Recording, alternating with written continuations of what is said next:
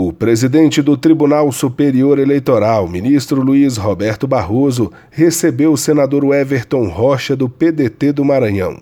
Ele é o relator no Senado Federal da proposta de emenda à Constituição que discute o adiamento das eleições municipais. Eles trataram de possíveis novas datas e prazos previstos na legislação eleitoral a questão vai ser definida pelo Congresso Nacional, já que o tema é de deliberação política. O presidente do TSE lembrou que o adiamento tem sido a recomendação consensual de médicos e cientistas.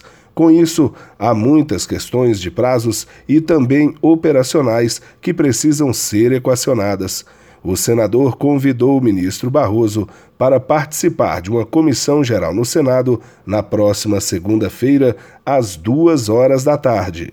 A reunião vai contar com sanitaristas que estão tratando diretamente do tema. O senador Everton afirmou que a reunião com o presidente do TSE foi bastante produtiva para que ele faça o relatório da PEC. Ele adiantou que quer entregar o relatório na semana que vem. Do TSE, Fábio Ruas.